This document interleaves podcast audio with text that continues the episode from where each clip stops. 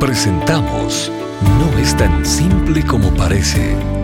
Las respuestas del doctor Miguel Núñez a tus preguntas del día a día. Bienvenidos. ¿Cómo enseñar el Evangelio del Perdón a personas que fueron abusadas sexualmente en su infancia? Bueno, yo creo que necesitamos enseñarle el Evangelio. Cuando se habla del Evangelio del Perdón, no sé si la persona está pensando en cómo ayudarle a perdonar a quien le abusó, pero no vamos a comenzar ahí. Vamos, vamos a comenzar eh, presentando el Evangelio y el hecho de que cada uno de nosotros es pecador y que como pecadores estamos en necesidad de perdón de parte de Cristo. Es ahí donde, donde comenzamos. Si la persona puede entender eso y está siendo liderada, eh, o la persona que le está presentando el Evangelio está siendo liderado por, por, el, por el Espíritu de Dios, pues quizás Dios mueve el corazón de, del otro para que pueda ver el Evangelio, la oferta de perdón de Dios y pueda arrepentirse de pecado y pedir el perdón en base al sacrificio de Cristo en la cruz, entregar su vida a Cristo y luego recibir la vida de Cristo como vida eterna. Eh, si eso se da, pues ya yo creo que es más fácil de comenzar a hablar de la necesidad que la persona abusada pueda eh, pensar en el perdón. Tenemos que ser sensibles de que el abuso dejó una cicatriz, dejó una herida, dejó un trauma, ciertamente. Pero al mismo tiempo pudiéramos hablar de que de la misma manera que Cristo le perdonó y le dio salvación, de esa manera nosotros pudiéramos perdonar a aquellos que también nos han ofendido. Ahora, obviamente, debido al dolor que una violación sexual puede dejar, eh, puede haber resentimiento, puede haber ira, pero tenemos que ayudar a la persona a entender varias cosas, algunas prácticas que pudiéramos mencionar aún si no existiera un Dios y otras que existen, que son reales y, que son importantes porque sí existe un Dios. ¿Cómo pensar en, en, la no existencia de Dios? Yo, si tuviera un caso como este, en un mundo donde Dios no existiera, todavía le dijera a la persona, oye, a ti te conviene perdonar porque la única persona que está herida y amargada eh, resentida eh, y molesta y que sufre este dolor eres tú. El violador ni se está acordando quizá de lo que hizo o quizá ni le importa lo que hizo, pero él no está sufriendo.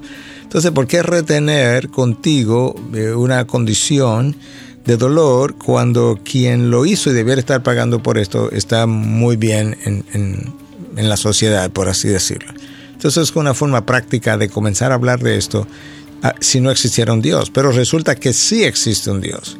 Entonces ahora yo puedo eh, hablar de varias formas. Yo puedo comenzar a ayudarle a entender que ese Dios que extendió la gracia hacia ti también te está pidiendo que extienda esa gracia hacia el otro. Número dos, yo puedo hablarle de que ah, la gracia de Dios que te perdonó también es la gracia que te puede capacitar, darte la, la energía, por así decirlo, la fuerza el deseo, el ímpetu para tú querer perdonar a esta persona. También te puedo ayudar a entender que este es un mundo de pecado y que en ese mundo de pecado esa persona no está sola. En otras palabras, hay miles, millones de personas que han sido abusadas sexualmente y que algunas de ellas permanecen como víctimas porque siguen, um, siguen justificando pecados posteriores y conductas posteriores en base a la violación que tuvieron. Y otras, sin embargo, han sido victoriosas. ¿Por qué? Porque han podido perdonar y y a través de la, de la gracia de Cristo salir hacia adelante y que eso, que eso que le ocurrió, aunque lo recuerdan, no ha dejado una huella emocional. Podemos hablar de eso. Yo creo que tenemos que hablar de eso más frecuentemente que, que de, lo que de lo que lo hacemos, porque esto es un mundo caído y en este mundo caído hay dolor de diferentes tipos y hay profundidades de dolor de diferentes tipos.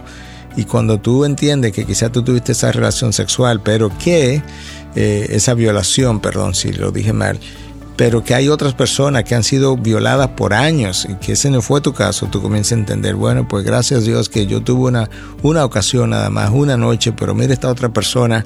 Y tú comienzas a ver entonces que lo que tú consideras una condición como sumamente difícil para ti, quizás otros la han tenido más difícil. Y, poder decir que ese es justamente el trabajo de Cristo. Cristo vino para deshacer las obras del diablo, Cristo vino para sanar lo que estaba roto, para levantar al que estaba caído, para darle esperanza al que no la tenía y que ahora, porque conoció el Evangelio, ese mismo Evangelio le puede ayudar no solamente a sanar, sino también a perdonar a ese otro. Y quién sabe si ese otro también es encontrado por Dios y recibe perdón también. No es tan simple como parece. es una producción de Ministerios Integridad y Sabiduría. Para más información, visita nuestra página de internet integridadysabiduría.org. Gracias por tu gentil atención y será hasta la próxima.